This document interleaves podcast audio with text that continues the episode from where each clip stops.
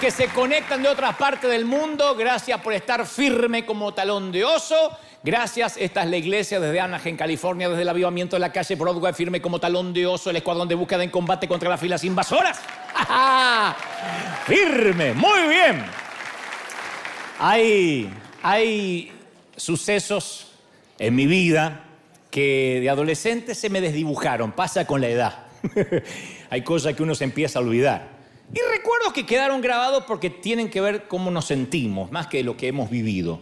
Y a veces son recuerdos de los recuerdos, ¿no? Uno no sabe si lo vivió o le pareció lo que está recordando. Por eso se van desdibujando. No se sonrían algunos jovencitos porque ya vas a llegar a mi edad y te va a pasar.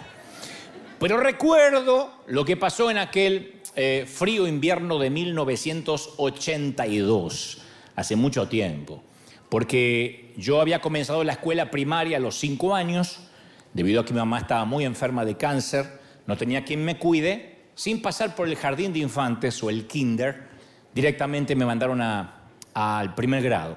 Así que llegué al séptimo grado de la escuela primaria, eran siete años en ese entonces, con once años y medio. Egresé a los once años y medio y ningún colegio secundario me permitió ingresar hasta que no cumpliera mínimamente los 12 o los 13. Entonces, como yo cumplo los años a mitad de año, el colegio al que habíamos aplicado no me permitió ingresar por mi edad, así que me quedé un año en casa esperando crecer. es lo más lindo que te puede pasar de adolescente. ¿Y qué haces este año? Crecer. Tener un año más. Pero una mayoría de mis compañeros de la escuela primaria, que ya sí tenían 13 años, eran más grandes que yo, sí pudieron ir a ese colegio, que era muy famoso, por lo menos estaba cerca de nuestro colegio primario, era el colegio Werner von Siemens, un colegio alemán de telefonía. Así que ellos sí empezaron. Y yo arribé al año siguiente, con otra gente, con otros compañeros. Y recuerdo, corría 1982, y recuerdo particularmente que mi primera semana en la escuela secundaria fue terrorífica, fue patética, porque por primera vez sentí la sensación de no pertenecer a ningún sitio, no pertenecer a nada.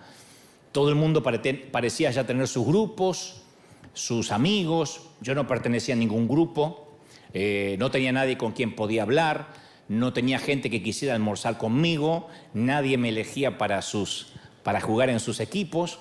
O sea, todo lo que trataba de hacer era ir pasando el día. Y al final de esa primera semana, yo siempre soy muy aguantador, porque mi papá alemán me decía, los hombres no lloran, lo cual es una falacia, hay que llorar como macho. Pero a mí me dijeron, chiquito, los hombres no lloran, entonces no soy de lágrima fácil.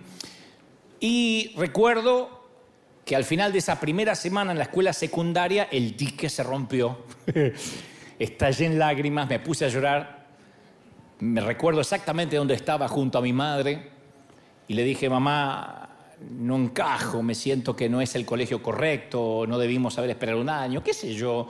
Y entonces, mientras se lo contaba, ella me dijo unas palabras que lo resumían todo, exactamente como estaba pasando, ¿no? O lo que estaba pasando.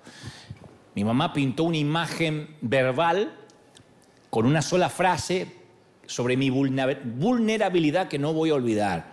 Me dijo, yo te entiendo, te sentís como un ratoncito que no tiene un agujero donde meterse. Te sentís como sapo de otro pozo.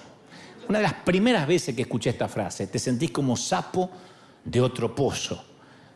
Porque era el dolor de sentirme extraño. Los niños son resistentes a los cambios, ¿no? Según dicen los expertos. Así que supongo que con las semanas me adapté al, al nuevo ambiente. Pero esa imagen siempre se me quedó grabada me sentí un ratoncito, un sapo, ¿no? Una pequeña criatura eh, vulnerable, un sapo tratando de encontrar un pozo seguro donde lo acepten. Porque ese es el deseo de todos los seres humanos, el deseo de estar, no en un grupo cualquiera, sino en un grupo exclusivo, pertenecer a algo, pertenecer junto con alguien a una cosa, forma parte de nuestra condición de, de seres caídos, el querer pertenecer. Y por definición, todas las sociedades tienen personas que se conectan entre sí, que se identifican entre sí. Sin embargo, también toda sociedad tiene la gente que se siente dejada a un lado, que se siente que nadie los coge, que los vetan, que los discriminan, que los desprecian, los subestiman, los eh, sacan de la lista. Y no sé por qué hacemos eso, digo lo de excluir. A lo mejor lo hacemos por orgullo, eh, por eh, temor, por ignorancia o por el afán de sentirnos superiores. Yo pensaba en esta tendencia cada vez que subía a un avión o cada vez que subo un avión, cuando me toca viajar, siempre pienso en eso, porque como la mayoría sabe, a los viajantes de primera, a los pasajeros de primera o business, que viajan en clase ejecutiva, le dan comida de gourmet, vajilla de porcelana, copas de cristal. Los que van en clase turista le dan una bolsa con maní. Uno se siente medio mono, dice, ¿por qué, por qué no? ¿No?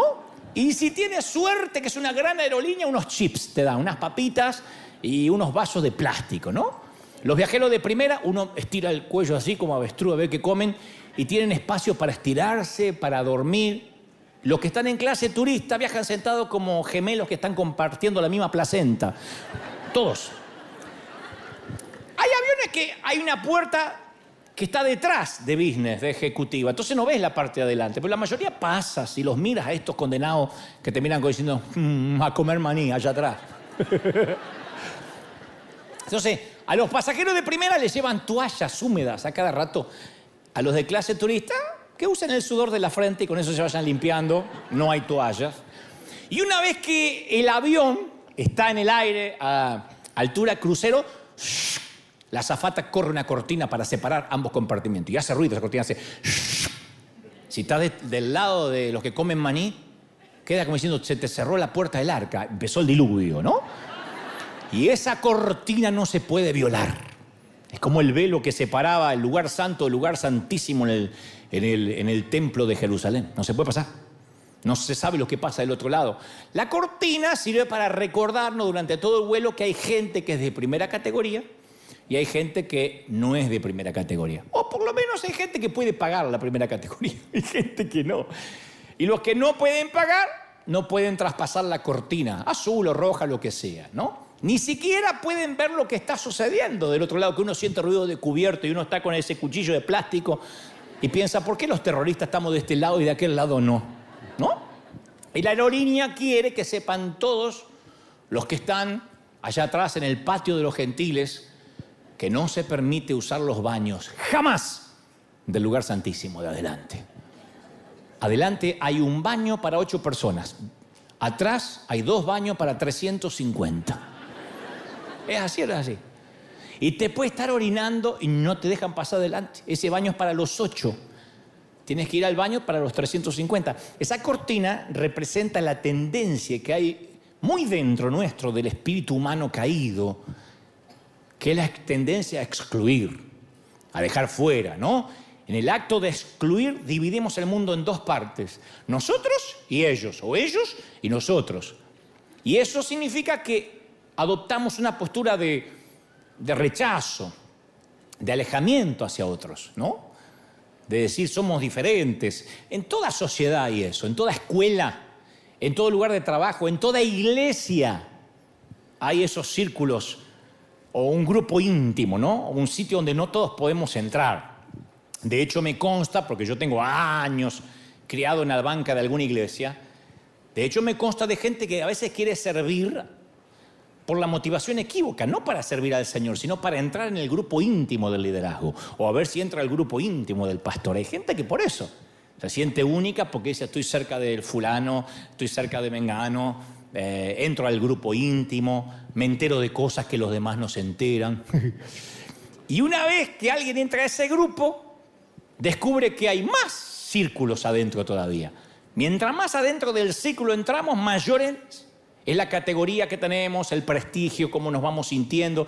Y a medida que vamos creciendo, porque esto lo heredamos desde la escuela, lo único que cambian son los nombres de los grupos pero la dinámica es la misma. Hay momentos que uno se siente en algún lugar sapo de otro pozo, que no encaja, que no, no, no, no, no, no, no es simbiótico con nuestro entorno. Entonces, el anhelo de formar parte de un círculo íntimo de gente importante, como dijimos muchas veces, termina siendo peligroso. Porque a veces, por el afán de que nos acepten, en ese anhelo de no sentirnos angustiados porque nos dejan fuera, cuando alguien cercano a nosotros incluso entra en el círculo y nosotros no, en ese afán comenzamos a hacer concesiones, a violar nuestras propias convicciones, ¿no?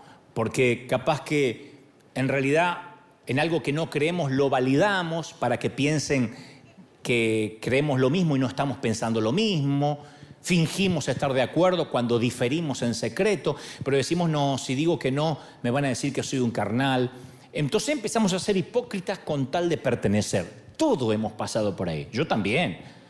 Por eso estoy hablando con autoridad, que en el afán de pertenecer uno trata de imitar. Yo trataba de imitar a otros pastores, iba a congresos, miraba cómo se comportaban y a veces estaba por comer desesperado porque tenía un hambre y se sentaba en la mesa y empezaba un apóstol, Padre Celestial. Te pido por los niños de África. Ah, tu abuela, decía yo y miraba. y oraba por todos los niños de Uganda, de la India. Yo decía, yo quiero comer, pero no iba a comer porque iba a parecer poco espiritual. Y para no parecer sapo otro pozo, también decía, sí, la India, la India, Uganda, Uganda, Uganda. Y miraba que se enfriaba la comida, decía, tu abuela, que se acaben los países ya. Pero no quería quedar carnal. Entonces, a veces sentimos un pequeño placer cuando sentimos que estamos en un círculo más íntimo que, que otra persona. Porque el hecho de ver que se excluye a otros nos hace sentir más especiales. No me digan que no. Cuando, cuando uno se dispone a decir, bueno, me toca viajar en turista con cuchillos de plástico, vaso de plástico y maní, y de repente te pasa lo que una vez me pasó a mí, que por los parlantes dicen, señor Goebbels, si está presente en el avión, levante la mano. Yo dije, médico no soy, no sé para qué me están buscando. Levanté la mano y dice, tenemos un lugar en business, pase. ¿Sabe cuál fue el placer más grande? Mirar los que se quedaban comiendo maní.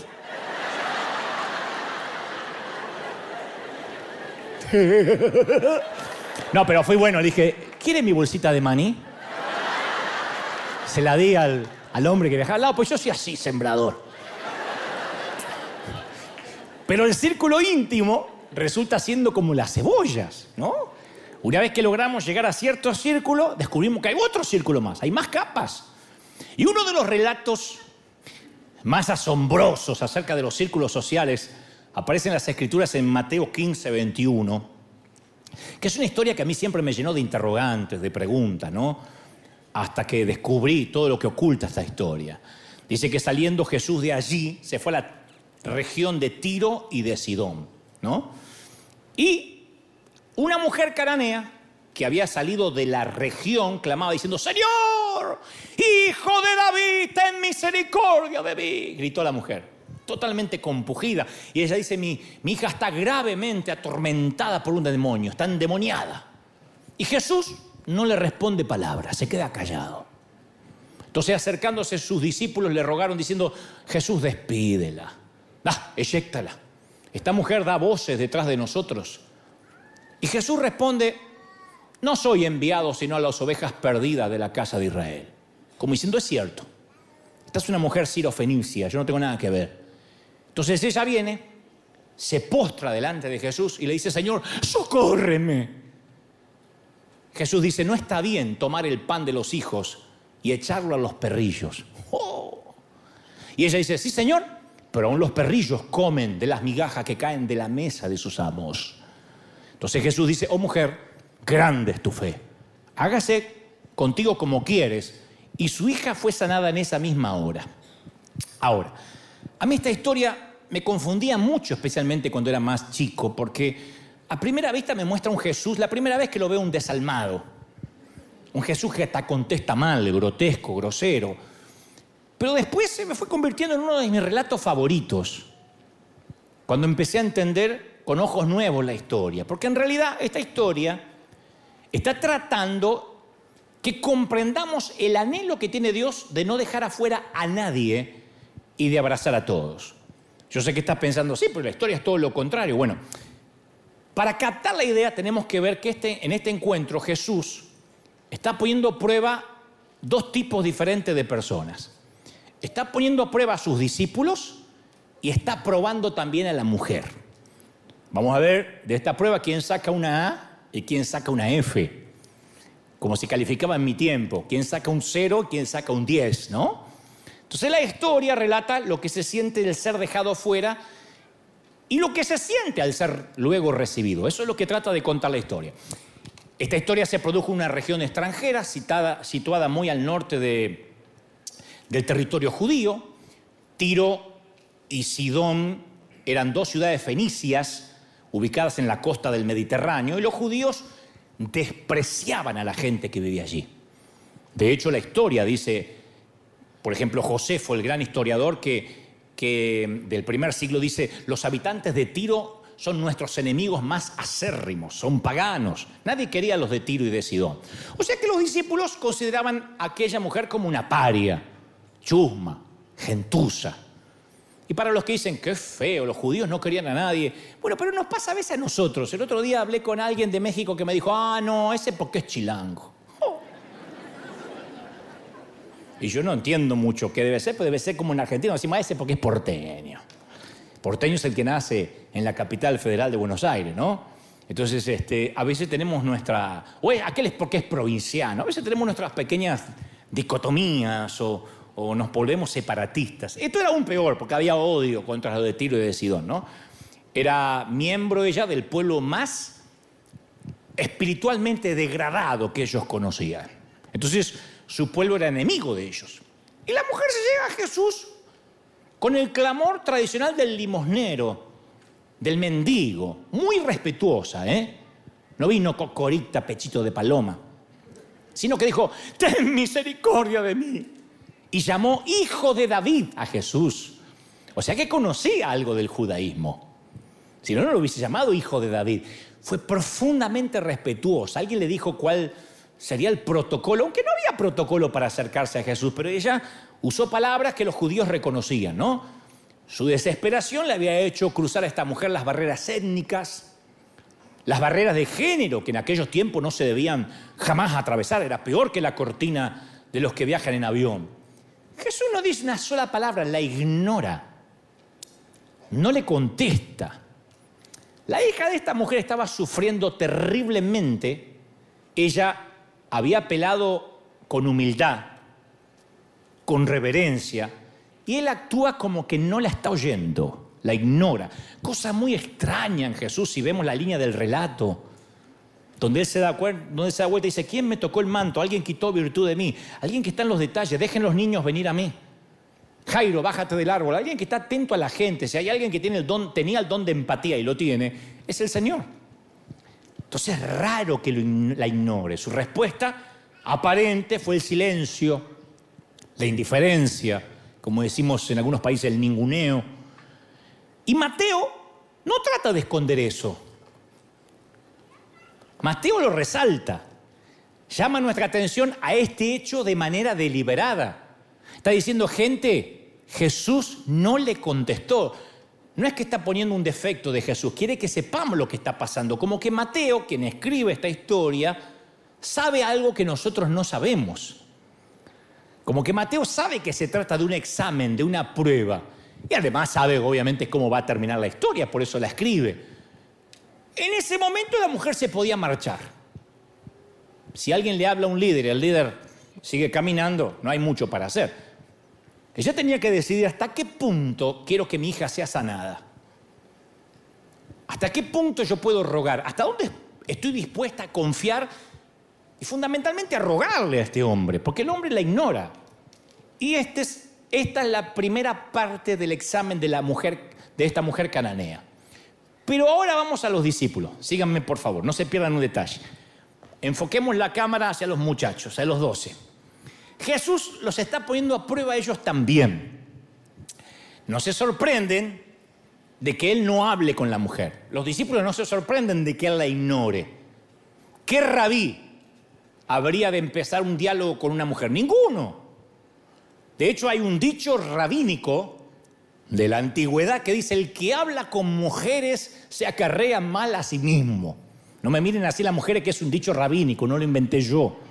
Algunos maridos dicen, ¿por qué se abolió? No sé, pero eran esos tiempos. El que habla con mujeres acarrea mal para sí mismo. Algo misógino, machista, pero era una ley rabínica. Así que Jesús ignoró deliberadamente a la mujer y observa a ver qué hacen los discípulos. Insisto, es extraño porque este mismo Jesús habla luego con una mujer samaritana. O sea, no tenía problema hablar con las mujeres. A esta la ignora. ¿Qué hacen los muchachos? Reaccionan con fuerza, porque estaban muy seguros que lo que ellos pensaban iban a contar con la aprobación de Jesús. Y le dicen, escucha, porque esto es un paso de comedia. Despídela, pues da voces detrás de nosotros. Primero da voces detrás de nosotros. Aramo, dijo el mosquito e iba en el cuerno del buey. Da voces detrás de nosotros. Nunca la mujer dijo, ay, discípulos, discípulos, ¿por qué se suman? No se arreglen el calcetín, que es foto para perfil. Da voces detrás de nosotros. No dicen, mira, esta mujer está importunándote, está dando voces detrás tuyo. Y los tipos se suman. Se suman. Entonces, eh, yo digo, no estaban hablando de ellos. la mujer no hablaba de ellos, pero los tipos se incluyeron solos. Hay gente que es así. Despídela que, que está dando voces. Nos está molestando a nosotros. Vinimos al norte en busca de un poquito de paz y todo el mundo quiere que le hagamos un milagro. Despídala, por favor, despídala que esta es sapo de otro pozo. Le dicen los discípulos a Jesús. Esto nos recuerda una ocasión que hubo que los niños trataban de llegar a Jesús y dice que los discípulos reprendían a los padres que les llevaban los niños. O sea, siempre eran más papistas que el Papa. Siempre. Los discípulos creían saber con toda claridad para quiénes tenía tiempo Jesús y para quienes nunca iba a tener tiempo Jesús.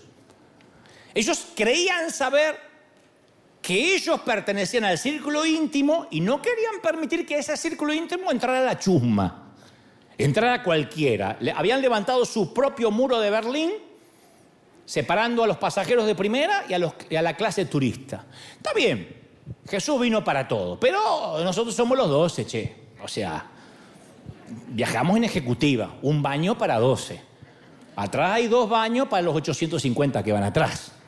No soñaban que esos días del muro estaban por derribarse, porque nada hace enojar a cierta gente de la iglesia, cuando digo de la iglesia no hablo de acá necesariamente, sino de toda la iglesia mundial, que la gracia. La gracia ofende muchísimo. Yo me empecé a dar cuenta cuando empezamos a decir Dios ama a todo el mundo, cómo te ama el Señor, si estás roto, ven a la iglesia. Es terrible el ataque que empecé a tener.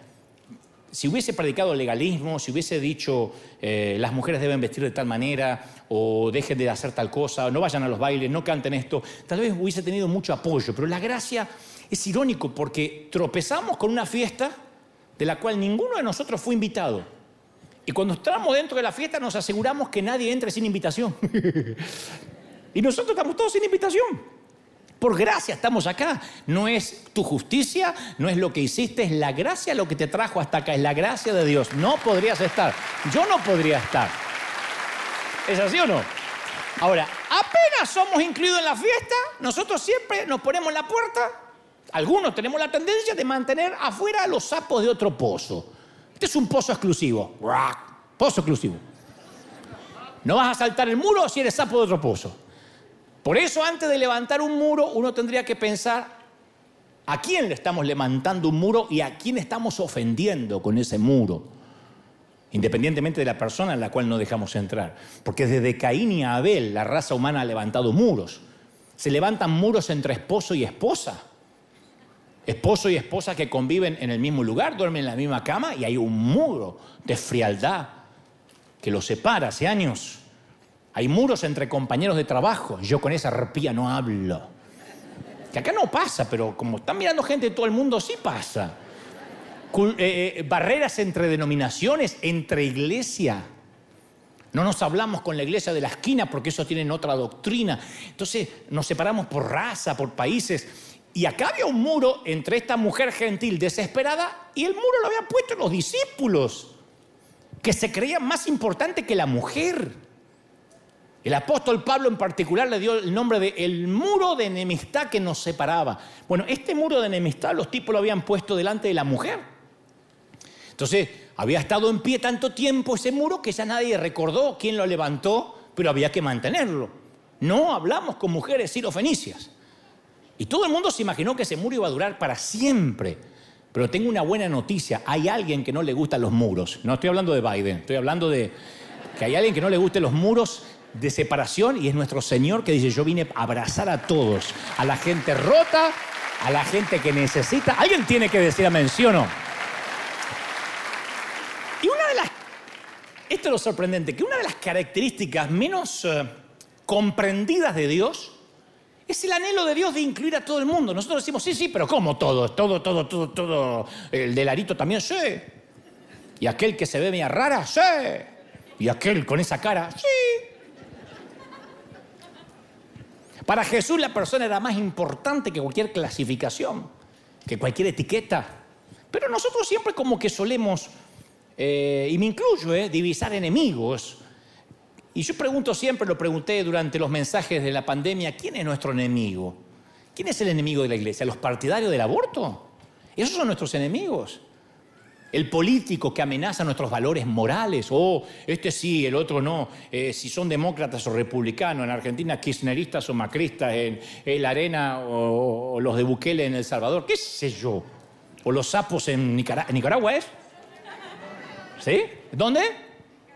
Nicaragua, los sapos de Nicaragua, justamente decía, vas a hablar de Nicaragua, ¿por qué? Porque los sapos de Nicaragua, no sé quién serán los sapos de Nicaragua, pero hay sapos en Nicaragua. Y, si como dije una vez, y si el político después nos da una asignación familiar o planes sociales o manda cheques, ah, entonces ya lo puso Dios o se arrepintió. Yo me acuerdo de muchos, porque lo dije acá y se los cuento al resto del mundo, los trapos sucios se lavan en casa, pero hoy vamos a lavar uno que otro trapito. Yo me acuerdo cuando había gente que tenía terror de que Trump fuera el anticristo. Y hay gente que dejó de venir a la iglesia y dice, no, porque va a ser redada sorpresas en la iglesia. Y dejó de venir cuando Trump asumió y dice que odia a los ilegales y lo puso Satanás. Y debajo de ese mechón así se le ve el 666. ¿Qué es eso? Y un día Trump empieza a mandar cheques durante la pandemia. Y yo te digo delante del Señor, Dios no me deja mentir. Él mismo que decía que el anticristo decía, qué hombre de Dios, qué hombre de Dios.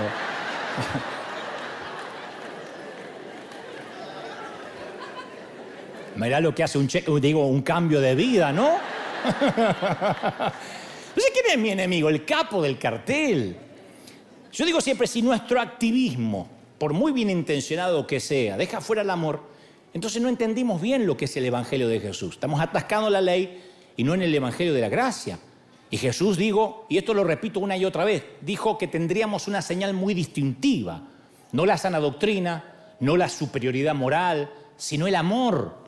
Pablo dijo en 1 Corintios 13 que sin amor nada de cuanto hagamos, ningún milagro de fe, ninguna agudeza teológica, ni sacrificio personal va a servir para nada. Sin amor nada somos. Si amamos, la gente nos va a decir, estos son hijos de Dios.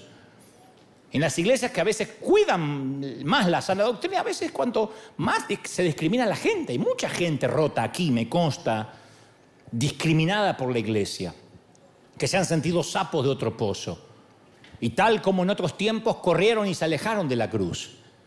Y yo estoy consciente cada vez que me paro acá y cada vez que la gente de otras partes del mundo me ve, que ese es el público más difícil que me ve. Yo no creo que el público más difícil sean los testigos de Jehová, los musulmanes, los católicos. ¿Sabe cuál es el público más difícil? Los divorciados de la fe. Los que alguna vez tuvieron fe, los discriminaron. ¿Por qué se divorciaron? ¿Por qué se separaron? ¿Por qué se equivocaron? Porque pecaron de lo que sea y les hicieron a un costado, le hicieron un hueco, le hicieron sentir como un ratón sin agujero. Y ese odio visceral eclipsa cualquier falda larga, cualquier pandereta, cualquier mantilla en la cabeza. Cuando te sentís discriminado y odiado, no hay mantilla en la cabeza, ni sana doctrina, ni mujer que no se depila que pueda equilibrar eso. ¿De qué sirve cuidar la doctrina con locura si no amamos? Si la gente llega y dice, yo me sentí discriminado, discriminada por mi forma de vestir, por mi, forma de ser. Entonces las comunidades siempre tendemos a volvernos exclusivistas, dejar gente afuera. Y esa era la regla que había hecho que los discípulos se sintieran seguros de que a esta mujer había que excluirla. No se permiten sapos de otro pozo. Siempre vamos a tener a nuestro alrededor gente que nos deja fuera como un ratón sin agujero. Y el que dice, yo nunca me sentí así, me está mintiendo. En algún momento te sentiste así. En una fiesta, en el colegio, en la congregación, en el trabajo, donde alguien no le da atención, a una viuda del, del vecindario donde todo el mundo se acordó de ella durante el funeral y después la dejaron sola. O tal vez haya un muro entre nosotros y personas de otra raza. Este Estados Unidos, la Unión Americana es un país con muchos muros, muchos. No fue Trump el primer precursor de querer construir un muro. Este es un país que dice que no discrimina, pero hay barrios para hispanos, para chinos, para negros, para gringos hueso colorado, para indios. Y hay barrios donde literalmente te dicen cuando vas a bienes raíces, barrio exento de hispanos. Y uno dice, acá hay hispano, no, no, no, había uno, pero gracias a Dios se fue. Así que como si estuvieran hablando de, alguna peste. Y esto en todas las razas. Entonces Jesús pasa ahora a la segunda parte del examen. Sus primeras palabras van dirigidas a los discípulos como respuesta a la pregunta. Les dice, no soy enviado sino a las ovejas perdidas de Israel. Ahora, ¿por qué dice esto? Si en muchas ocasiones Jesús dijo que había venido para el mundo entero, que había venido para los gentiles, esto no se parece a lo anterior. Anteriormente, de hecho, Mateo escribe y dice, vendrán muchos del oriente y del occidente y se sentarán en el reino de los cielos. Sea, está hablando de los gentiles. Y ahora Jesús dice, no, yo he venido a las ovejas de Israel. ¿Por qué dice ahora? ¿Por qué, ¿Por qué les dice ahora a los discípulos que no le va a responder a aquella mujer? Pues los está probando. Y no estoy forzando la Biblia, ahora te lo voy a demostrar, los está probando. Los buenos maestros no solo dan conferencias y exponen temas, no solo distribuyen información. Los buenos maestros saben que la experiencia es más poderosa que el mensaje. Yo siempre aprendí que de lejos uno impacta, de cerca afecta. De lejos puedo decir, ay, ay, qué hombre de Dios, qué dante, qué simpático. Dos, yo le vi dos alas, ¿le viste las alas? Sí, le salieron de atrás las dos alas paso por al lado tuyo y no te saludo, te ignoro, se van las alas al, al palo más alto del barco. Porque dice, pero ¿cómo? Si de lejos parecía tan simpático, ¿no? Entonces, uno puede, uno puede pregar un gran sermón si no lo respalda con algo práctico, una tesis. Por eso Jesús no les da a los discípulos otra conferencia acerca de la actitud exclusivista. Ya la intentó aquella vez que los discípulos alejaron a los niños y la conferencia no le subió agua al tanque a los muchachos, no la entendieron. Ahora los discípulos necesitaban una tesis práctica para remediar el problemita exclusivista que tenían. Entonces necesitaban algo más fuerte que una conferencia. Así que Jesús usa la ironía. Usa la ironía. La ironía es un arma poderosa. La ironía se usa cuando te hacen una pregunta que no resiste análisis. Que si la vas a responder de verdad, te tendrás que ofender. En Argentina se llama preguntonta. Llegas todo mojado y te dice, ¿está lloviendo? No, oriné para arriba. ¿Qué, quiere le va a decir?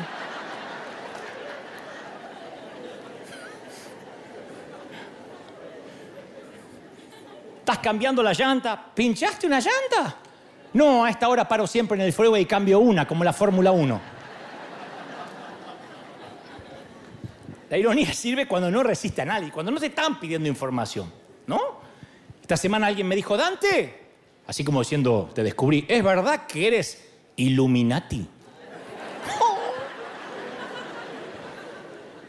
Yo pensé y dije, obvio, la arena estaba oscuritati, pusimos muchas lamparati y ahora estamos Illuminatis. ¿Qué le vas a decir? ¿No? Entonces, Jesús usa la ironía y dice, claro, por supuesto que me voy a librar de ella. Yo he sido enviado a Israel, al pueblo favorito de Dios, a ustedes. No tenemos tiempo para una mujer de segunda categoría. Bien hecho, muchachos, la voy a eyectar, la voy a despedir. Pero no la despide. Si él quisiera despedirla, la despide. Se queda observando qué responden los discípulos. A ver si hay alguien en desacuerdo. No, todo dice, hay que echarla, hay que echarla. hay que echarla. Y al mismo tiempo la mujer entra en la segunda parte de la prueba. Aunque Jesús les está hablando a su discípulo, está de cara hacia ellos. La mujer oye lo que está diciendo. Quiero que sigas esto porque acá está el meollo de la cuestión. Y aquí el punto chato, dijo el apóstol Cantinfla. Escuchen esto. Jesús está mirando a los discípulos. La mujer está escuchando lo que pasa. ¿Vieron cuando en tu casa empiezan a hablar de ti como si no estuvieras? Junta los vasos, no hagas como tu padre que deja todo tirado. ¡Hey! Estoy acá. Bueno, eso es lo que pasa con la mujer. Las palabras de Jesús significan para ella, tú eres una extraña, aunque no se lo está diciendo, se lo está diciendo los muchachos. Yo soy el hijo de David, no formas parte de mi misión, ¿por qué tengo que servir? Ahora, es tan profundo su amor por su hija, tan fuerte su confianza en, la compasión de Jesús que ella va a perseverar, aunque él parece no dispuesto a ayudarla. Entonces en su mente puede escuchar los gritos de su hija que está endemoniada, no tiene más a quién ir. Esta es su última estación de la vida. Es un ratoncito sin agujero. Esta mujer es un sapo de otro pozo. Entonces la mujer se arrodilla en una postura de, reverencia, en una postura de, de humildad. La mujer se arrodilla y lanza una sola frase que todavía mm, años después nos sigue erizando la piel. Dice, Señor, socórreme. Como quien se está ahogando. Socórreme. Y otro detalle no menor, le sigue llamando Señor. Los discípulos observan eso. En ese momento la tensión es fuerte porque Jesús sabía lo que iba a pasar, pero los discípulos no. La teología le dice a los discípulos que esa mujer hay que evitarla, rechazarla, ignorarla, despedirla, mandarla a mudar. Es un homosexual que abiertamente entra a la iglesia y dice, yo quiero formar parte no prometo cambiar de vida. A mí no me atrae el sexo opuesto. Es una mujer que trabaja brindándole favores sexuales a los hombres y se nota en su vestimenta y así llega al servicio de la mañana y se sienta ahí. Y todo el mundo la está mirando diciendo, esta es una ropa para la casa de Dios, pero es su ropa de trabajo.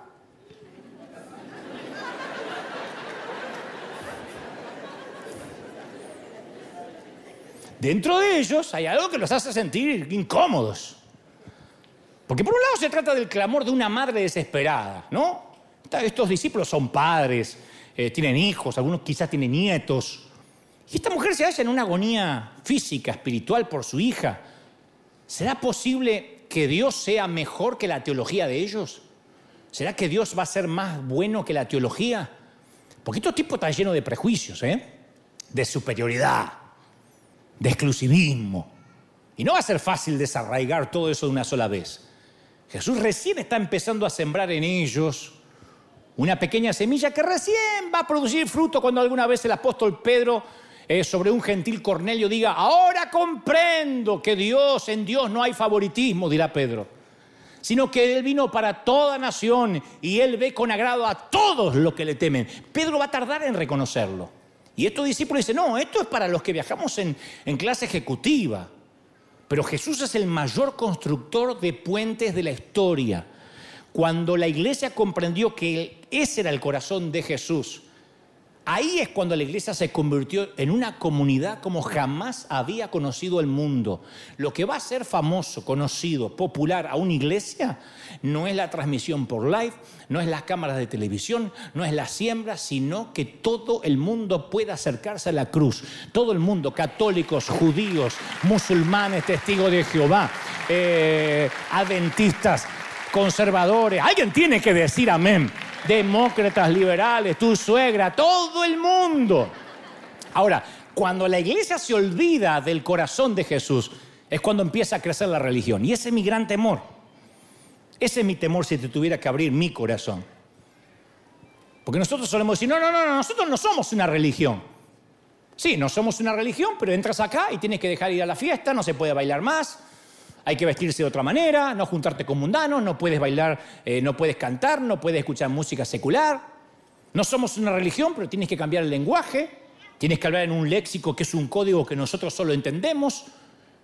No somos religión, pero marcamos una grieta entre seculares y cristianos. No somos una religión, pero miramos nuestros canales cristianos, nuestros programas cristianos, nuestra música cristiana, en radio cristiana, escuchando cantantes cristianos, a los que no se le puede decir cantantes, son salmistas y adoradores.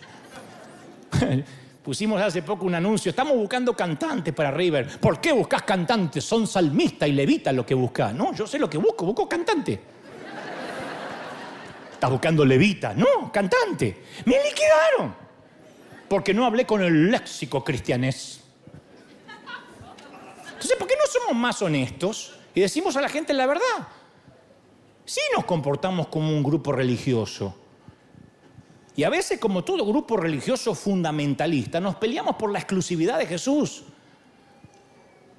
Nos peleamos. El domingo pasado vino aquí un gran conductor de, medios de comunicación de Costa Rica, Tico, porque es de Costa Rica, le dicen Tico, a todos los costarricenses le dicen Tico, pura vida, se llama el Padre Mix. Y nos contó que él estudiaba para ser padre, para ser sacerdote, se enamoró de una novicia. y entonces obviamente al tacho la carrera de, de padre, pero igual sigue haciendo programas de radio, de televisión, lo quiere todo el mundo en Costa Rica. Oh, estuviste con el padre Beto. Técnicamente no es un sacerdote porque se casó, tiene familia, pero estuvo acá, saludó a la gente, ustedes lo abrazaron. El padre Mix me dijo, lo que más me gustó es que no me discriminaron, me amaron, me abrazaron, me regalaron disco, me dijeron bienvenido a la casa de Dios. Esto es iglesia, esto es iglesia. Ahora, el efecto colateral es que siempre estamos de un lado del muro que Jesús quiere derribar. Y los discípulos no lo logran comprender, así que Jesús habló de nuevo, porque les estaba hablando a ellos. O sea, la Biblia no nos dice que miró a la mujer, les está hablando a ellos, no dio vuelta la cara. Todo cambia si prestamos atención a este detalle. Porque si queremos que esto se lo dijo a la mujer, suena desalmado. Pero dice que mirando a los discípulos y después no dice que volteó la cara. Esto está así. La mujer está acá. Vamos a suponer que este, este, este, este atril es la mujer. La mujer está acá, acá están los muchachos y acá está Jesús. Y les dicen, no está bien darle la comida a los perrillos. No, no está bien. La mujer es la que escucha. No está bien la comida de los hijos dársela a los perrillos. No se lo dice a ellas, se lo dice a los muchachos. El significado estaba claro, la palabra hijo se refería a Israel, la palabra perro se refería a los gentiles, entre ellos la mujer. En el Oriente Medio el perro era considerado inmundo, como el cerdo, porque comían carroña, no es como ahora que los vacunan, los llevan a bañar, le ponen zapatito. Hay perros que tienen más atenciones que el marido de, algunas, ¿no? Pero bueno. Entonces Jesús estaba obligando a que los discípulos se miraran al espejo. Les está diciendo, quiero que comprendamos esto, ¿quieren que me libere de esta mujer? ¿Ustedes quieren que limite mi ministerio solo a Israel? Voy a hacer lo que me piden. Pero tomen un momento para pensar en esta mujer y en su hija. Escuchen los gritos de su hija. Miren el dolor de esta mujer. De alguna forma le está diciendo, ven con lo que yo tengo que lidiar. Ahora, ¿ustedes quieren que me limite solo a ustedes? Les está haciendo un llamado a la teología de ellos. Porque una cosa es despreciar a alguien por la espalda y otra escuchar en voz alta la fealdad de nuestros pensamientos hacia un ser humano real. Yo digo siempre una cosa, una cosa es tirar veneno en las redes sociales. Todo el mundo se atreve a tirar veneno en las redes sociales. A pastores, a presidentes, a artistas, le decimos lo que se nos antoja y lo que nos da la regalada gana. Esa misma persona te la encontrás en un aeropuerto, ¡ay! una foto! La misma persona. Una cosa es pensar, yo no soporto. Lo vemos personalmente, porque a veces pasa eso. Que a veces vemos a alguien por televisión y nos cae mal, nos cae mal, pero porque nos imaginamos cómo es. Necesitamos etiquetar a la gente, decir, debe ser así, debe ser así, seguro que esto, lo otro, y lo etiquetamos y después nos encontramos con la persona y no es como creíamos. Entonces, una cosa es tirar veneno por encima del muro, otra cosa es tener la mujer ahí y tirarle veneno alguien real. La prueba consistía en ver si alguno de ellos iba a defender a la mujer, si alguno de ellos la iba a amar. Habían escuchado que Jesús había venido para todos. Jesús le está diciendo, ¿está bien darle la comida de los hijos a los perrillos? ¿No es cierto que la comida es para ustedes? Y los tipos decían, claro, despídela. No la querían mirar. Y aquí termina la prueba de los discípulos. Van a pasar otras pruebas, otros exámenes, pero en esta se van a llevar una espantosa F, un cero. ¿Por qué nos cuesta tanto tiempo pasar esta prueba? Porque conocemos la teología, conocemos la ley, la doctrina, pero muchos ignoramos cómo es el corazón de Jesús. ¿Cómo es el corazón de Jesús? Y hasta hay algo que en los círculos religiosos lo tomamos como una virtud, pero el Señor lo llamó un pecado. En los círculos religiosos, los líderes religiosos de la época de Jesús creían que negarse a asociarse con un mundano era un símbolo de virtud, una prueba de que estoy santo, no me junto con las tinieblas. Esa creían que era la prueba de santidad. Mientras más espiritual nos creemos, más grande se va volviendo la categoría de los impíos.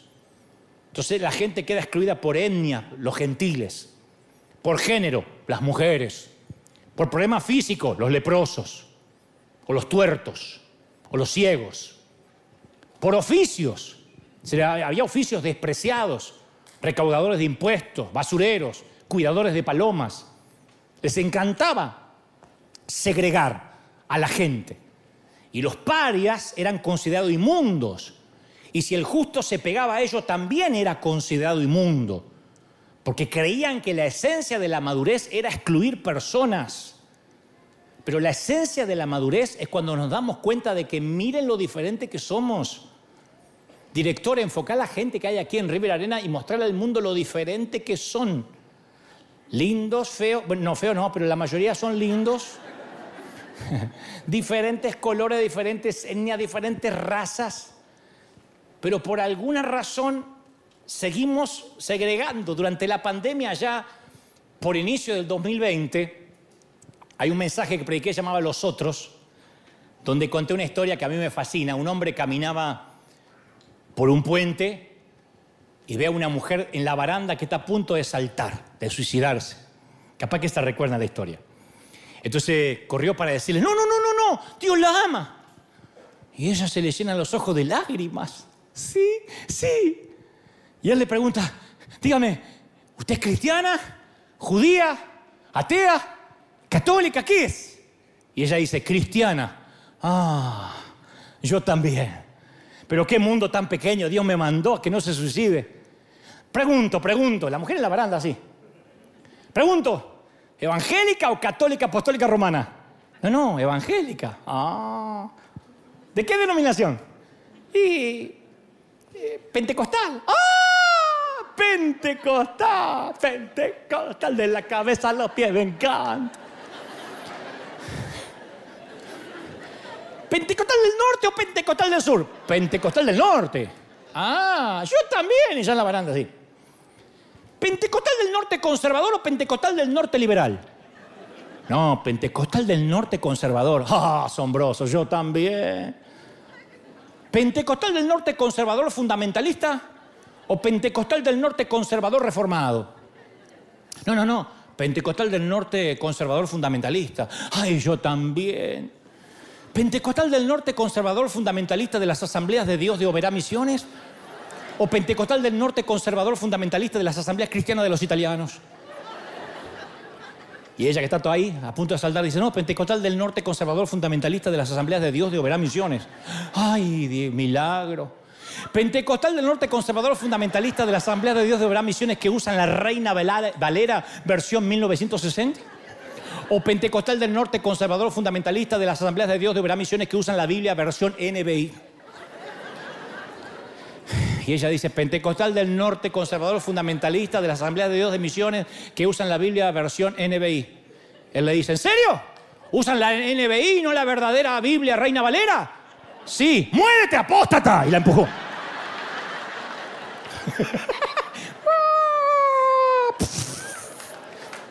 No le importó las coincidencias, la menor discrepancia, la transformó en enemiga.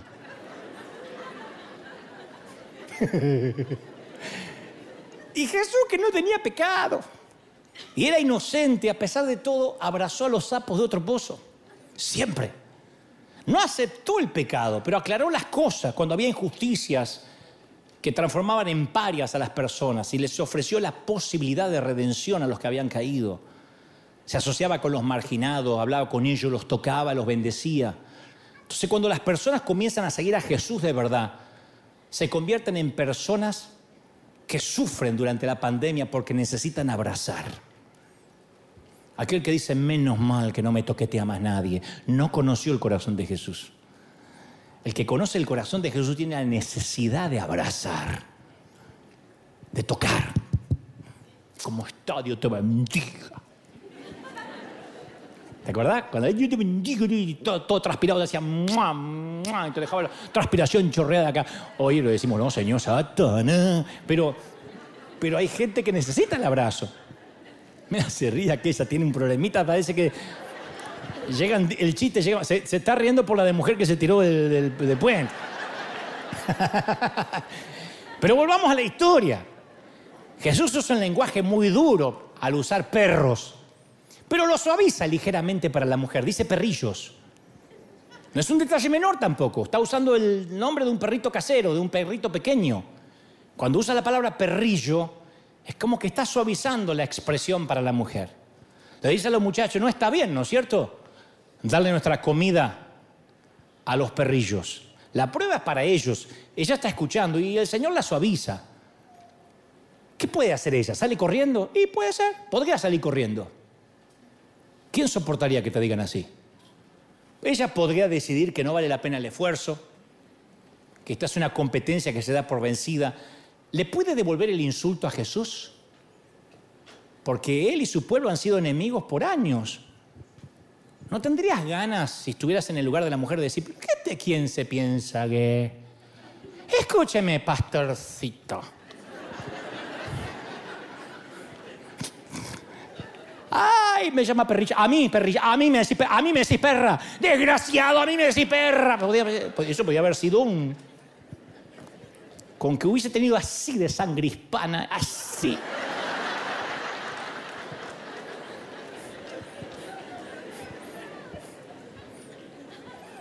Si me deja pasar en la fila que vengo con mi mamá, no, no está bien dejar pasar a los perros. En ambulancia lo vienen a buscar a Lugier. Pero es tan intenso el amor que tiene por la hija, tan profunda la confianza que tiene eh, eh, eh, en el poder que tiene Jesús para sanar en su compasión, que va a seguir adelante. Y la respuesta de la mujer no se lo pierdan porque es increíble. Sí, Señor, lo sigue llamando Señor, por tercera vez le dice Señor. Nunca le perdió el respeto. La está ignorando. Le está diciendo que es una perrita. Ella le sigue diciendo sí, Señor. Y le aclara a la mujer. Le sigue la- es como que la mujer le sigue la ironía. A mí me gusta porque dice, sí. Y aún los perrillos comen de las pequeñas migajas que caen de la mesa de sus amos. Ella también usa la forma diminutiva para hablar de migas. Él le usa el diminutivo para hablar de perrillo y dice, bueno, también, pero las migajas, y le usa el diminutivo. Le responde a Jesús con firmeza, con gracia, e incluso me parece que ingenio. La mujer le está usando el ingenio porque dice, porque hay un elemento de picardía sutil acá, como si estuviera entendiendo que en realidad no estaba nada en contra de ella, le estaba tapando la jeta a los discípulos. Yo leo esto cuando él, le dice, no está bien, muchachos, insisto, no está bien, muchachos, dar la comida a los perrillos. Y ella dice, pero aún los perrillos comen las miguitas que caen de la mesa. Le está diciendo, sigue siendo mi Señor, mi amo, y para mí eres el hijo de David. Está bien, hace como que estuvieras empujándome a que me fuera. Yo sé que te tienen que entender estos alcornoques, pero yo conozco tu corazón. Yo no me voy a ir a ningún lado. Está bien que alimente a tus hijos, pero me parece que hasta para mí tienes alguna migaja. ¡Oh! A eso se llama. ¿Sabe cómo se llama? Te voy a abrir el corazón. No iba el título a ser sapo de otro pozo, iba a ser este título que te voy a decir ahora. Eso se llama un buen par de ovarios. Pero si pongo acá par de ovarios, me parece que los religiosos me van a quemar la casa como el Ku Klan. Eso se está bien puesta. no se da por vencida. Y yo tengo una pregunta. ¿Vas a darte por vencido aunque no sabes por qué todavía Dios no te contesta? Cuando no consigues respuesta y no desaparece tu dolor, ¿vas a seguir diciendo sí, Señor? Sin enojarte, aunque no entiendas con claridad los caminos del Señor. Estás orando para que esa enfermedad se vaya y no se va. Vas a seguir diciendo sí, Señor, yo te voy a seguir adorando. Estás orando por una libertad financiera y las deudas te están aprisionando. Sigue diciendo, sí Señor, yo confío en que tú eres un Dios próspero. Mi pregunta es, iglesia amada de River, ¿vas a seguir confiando que Dios es bueno? Pase lo que pase en la pandemia, ¿vas a seguir confiando que Dios es bueno? Sí, Señor. Y vos me decís, ¿y por qué no se limitó a hacer el milagro del principio? Yo no tengo la respuesta a esa pregunta. Tal vez tiene que ver con que Dios admira ese espíritu humano que no se da por vencido. A Dios le encanta la grandeza del alma. El que dice, yo voy a resistir. Yo no voy a ceder. Yo bendigo a las madres que están aquí que no han cedido en las peores épocas de rebeldía de sus hijos. Yo bendigo a los papás que no se dieron cuando les cerraban la puerta en la cara y estarían a conseguir trabajo o tenían tres, cuatro empleos para mantener el hogar. Yo celebro a los que no se rinden, a los hispanos que son como el junco, que se dobla y se vuelve a poner en pie cuando pasa la tormenta porque Dios bendice ese espíritu. Alguien tiene que decir amén. Y claro, los discípulos están boquiabiertos, no lo pueden creer, nunca vieron a nadie que manifieste tan confianza en el Señor. Cuando la mujer se les acercó, ellos pensaban que estaban viendo a alguien inferior. Cuando la mujer se acercó, dijeron, nuestra notable espiritualidad, capaz que la miramos a la mujer y eso va a hacer que, que seamos más espirituales. Pero nunca pensaron que la mujer les podía enseñar algo. No se les ocurrió ni en sueño. Ahora resulta que ella le da clase, le da cátedra a estos tipos. Se está relacionando con Jesús con una confianza que los hace sentir avergonzados a estos exclusivistas. A mí me hace pensar el simple hecho de acercarnos a Él, sabiendo de que a lo mejor no tenemos ni con qué empezar, porque hay gente que dice, Señor, he orado, he ayunado, y alguno de nosotros tiene que decir, estoy roto. Esta semana ni me acordé de orar. No digas amén por la duda. Ni agarré la Biblia en toda la semana, en todo el mes cuando excluimos a la gente. No solo ofendemos a los que mantenemos afuera, sino que también le hacemos un daño a nuestro alma. Y cuando abrazamos, el corazón del Señor se transforma en el nuestro. Y ese espíritu de exclusión nos coloca en el círculo más alejado de Dios. Cuando uno excluye a otro, acordate que Dios te está excluyendo a ti. Siempre pasa eso. Cuando alguien dice, ese no tendría que estar acá, esa vieja chusma, Dios te está apartando. Ahora por fin aleja el rostro de los muchachos Jesús y mira a la mujer cananea. Cayó la máscara. Durante un momento Jesús escondió su bondad porque tenía un propósito, pero ahora el propósito fue cumplido. La mujer ve su rostro y ve el amor de Jesús. Se acabó la prueba. Es hora de repartir las notas. F para los discípulos, A para la dama. Y le dice, oh mujer, grande es tu fe. Mira vos. Dos veces le dice Jesús, grande fe al centurión y las dos veces son a extranjeros.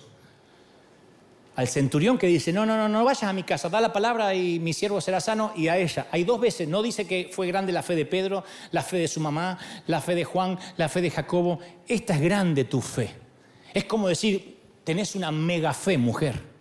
Mega, ultra, macro, hiper, macro, extra, archi, mega fe. Ahora resulta que los discípulos tenían fe pequeña. Y la mujer tenía la fe grande, se lleva el mayor elogio del Señor. Una mujer rota. El Señor le dice, ¿cómo te amo? Sí que te amo. Grande es tu fe. Los demás tenían fe pequeña. En cambio, ella, una mujer pagana, una mujer gentil, tiene una fe grande. ¿No será que pasó así con River? Que nosotros que éramos un grupo, somos un grupo de hispanos, menesterosos, endeudados, afligidos. Dios dice, grande es la fe de River para bendecir, para hacer una una unción a las naciones. ¡Aleluya! Alguien tiene que decir amén. Que la mejor sociedad del universo es la más humilde y la que menos excluye. ¿Estamos de acuerdo, sí o no? Pero a veces, y voy a terminar con esto, a veces nos olvidamos de quiénes somos. No sé, se nos va pasando. A mí me pasa también. No es que cuando uno capaz que porque predica no le pasa. No, una de las cosas más desconcertantes que nos enfrentamos los líderes de las iglesias es que a veces la gente, y me incluyo, olvida por qué veníamos a la iglesia o qué es iglesia. Vos le preguntás a una persona, ¿qué es iglesia? Y te va a decir, bueno, toda clase de respuestas. El edificio, la arena, eh, donde nos reunimos los fines de semana. Ah, donde van los evangélicos. Le vienen un montón de cosas a la mente a la gente cuando piensa en iglesia, menos lo que Dios quiere que piense. Está muy lejos de lo que sucedió en la época de la primera iglesia. Era un movimiento de amor, centrado en una misión, no, no había edificio. Lo dirigían hombres y mujeres que no eran alimentados por lo que creían, sino por lo que habían visto. Él resucitó, decían. Eran testigos oculares. Eso es lo que nos hace diferente a cualquier movimiento religioso. Que nosotros experimentamos, somos una experiencia. No somos una religión, no somos un grupo de, de normas, somos una experiencia. No fueron las enseñanzas de Jesús las que cambiaron el mundo, sino lo que los discípulos vieron y contaron acerca de Jesús. Y los hombres y mujeres que formaron el núcleo de la iglesia no eran seguidores de una doctrina. ¿En qué creen? ¿Qué sé yo? Yo sé que era ciego y ahora veo. Eran testigos de un acontecimiento. ¿Cuántos son testigos de un acontecimiento en sus vidas? Y dicen, yo soy testigo. Dios me cambió la vida. ¿Qué sé yo? Yo soy testigo. ¿No? Cuando te pregunto, ¿y qué creen ahí? ¿Qué sé yo? Yo voy y la presencia de Dios está. Yo voy y Dios me habla, Dios me enriquece, Dios me sana. ¿Cómo te ama el Señor? El problema de la iglesia es que una vez que se legaliza y se organiza, queda insoportablemente organizada. Y lo que empezó como lo testigo de lo que Dios hizo se transforma en institucional. Entonces, si dices hoy la palabra iglesia, muy pocas personas pensarán en un movimiento. Y en cualquier lugar del mundo, los movimientos se fosilizan, se ponen viejos, arcaicos. Que lo sagrado no se vuelva común. Que lo sagrado no se vuelva fuerte. Que lo sagrado no se vuelva. Estamos acá para amar. A veces hay gente que, histérica que llega a las filas. Hay gente neurótica que se sienta aquí otras que van al café, otras que van al bookstore y con la neurosis vienen exigiendo. Y los entendemos. Yo hablé con todos los líderes y digo, mira, acá gente viene muy, gente muy rara. viene gente con muchos problemas. Gente que se tocó divorciarse, separarse, gente abusada, gente que la vida no les dio tregua. ¿Y qué pretendemos? ¿Que lleguen acá y se santifiquen al entrar? No. Es gente con problemas. Por lo menos esto es lo más parecido a un psiquiátrico del alma. Por eso Dios no tiene un líder normal, ¿no? Si no, pondría uno más normal. Porque Dios sabe. Entonces, el mensaje que a veces le damos al mundo es, bueno, una vez que te empieces a comportar como cristiano, serás bienvenido a nuestro grupo. No, tenemos la tendencia de estar en contra de todo. Y estamos en contra de la música, en contra del fútbol, del aborto, del cine, de la moda, del rock, de los homosexuales, de los católicos. Y la iglesia destinada a personas salvas están llenas de hipócritas. Es más, para pertenecer a una iglesia que solo junta gente salva, hay que ser hipócrita, es el primer requisito. No importa cómo vives afuera, cuando pasas por la puerta, simula que eres espiritual, porque no entrarás en nuestro grupo. Acá no hay que simular. Acá hay que ser como uno es. Si yo tengo este problema, nadie, nadie, nadie te va a discriminar. Porque somos un hospital del alma. Por consecuencia, eso hacemos. Una iglesia para gente de iglesia abandona la gracia. Nosotros no somos iglesia para gente de iglesia. No nos importa la gente de la iglesia. Lo que nos importa es la gente rota, la gente dolida, la gente que no se siente amada, la gente que no se siente abrazada, los que necesitan. Entonces, ¿qué clase de iglesia tenemos? ¿A qué clase de iglesia venimos?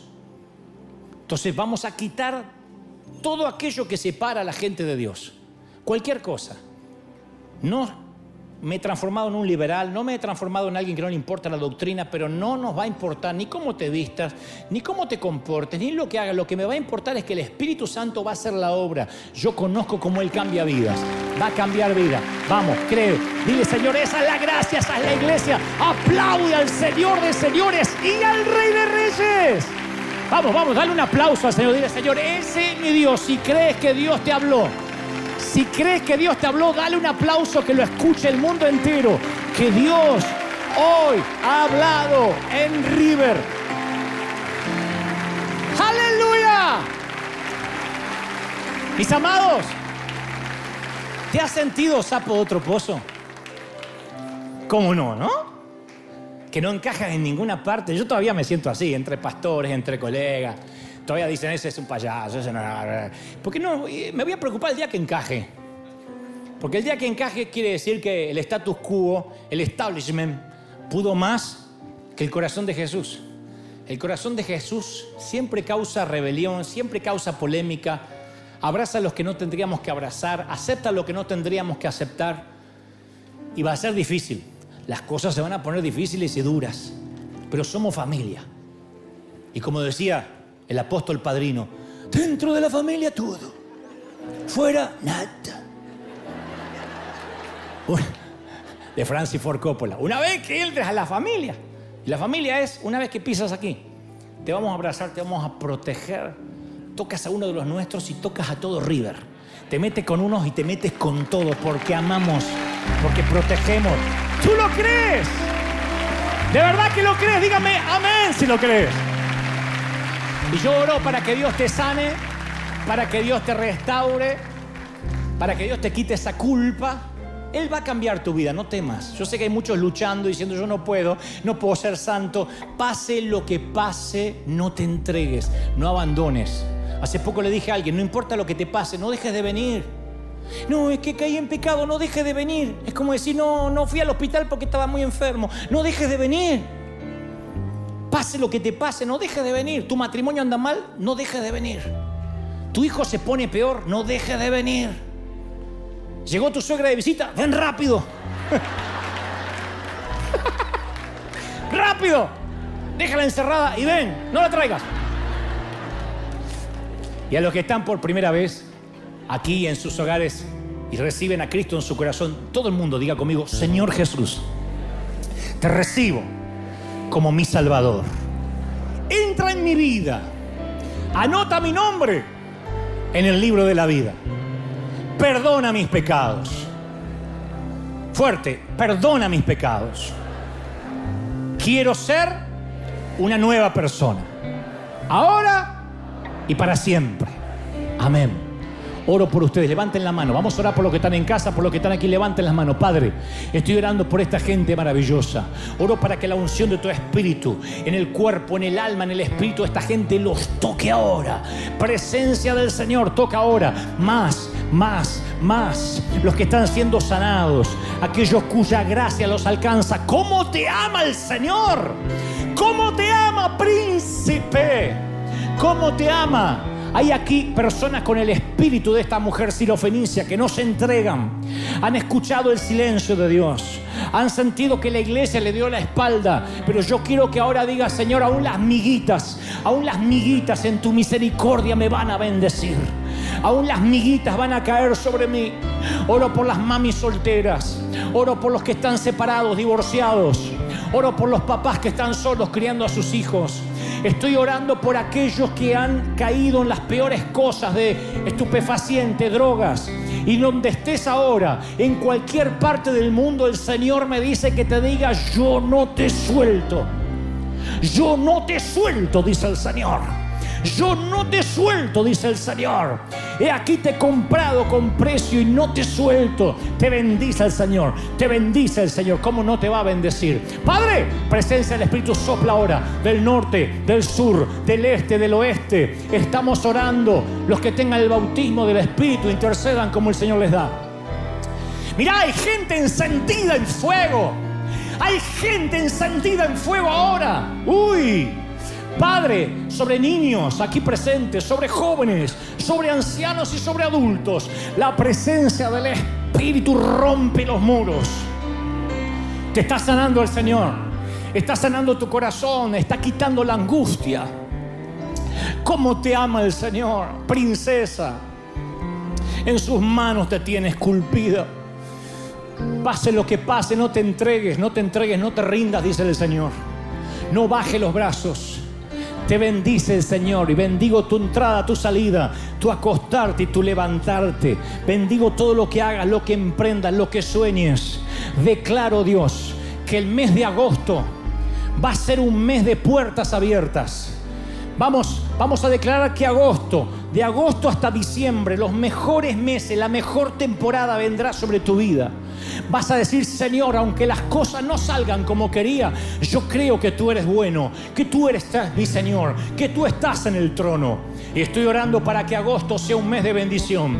Agosto, septiembre, octubre, noviembre y diciembre, los últimos cinco meses del año, se abrirán puertas, dice el Señor. Puertas que no estaban abiertas hasta ahora, yo las voy a abrir. Verás mi gloria, verás mi bendición, dice el Espíritu. ¡Uy! Más, más, más. Reciban. Hoy, hoy, primero de agosto, algo está ocurriendo. No solo en Anaheim, sino en el mundo entero. Presencia del Espíritu sopla. Sopla de los cuatro vientos. Más. Hasta que sobre. Hasta que sobreabunde. Bendigo a esta gente maravillosa en el cuerpo, en el alma y en el espíritu. Amén y amén. A los que nos miran de otras partes, que Dios te bendiga, que Dios te guarde firme como talón de oso. Chao. Y ese aplauso al Señor de señores.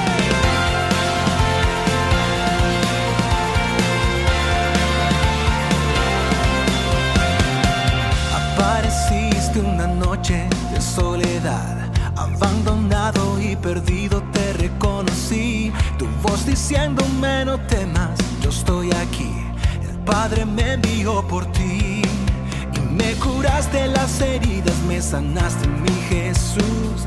Todas mis cargas las dejaste allí en la cruz. Algo tan grande no lo puedo comprender. Oigo tu dulce voz diciéndome una y otra vez, oh, oh, oh, oh eres bienvenido, eres amado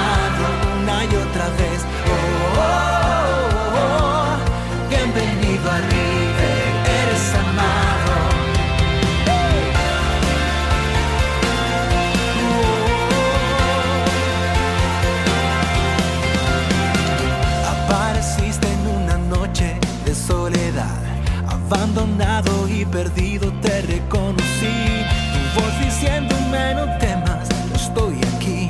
El Padre me envió por ti. Me curaste las heridas, me sanaste mi Jesús.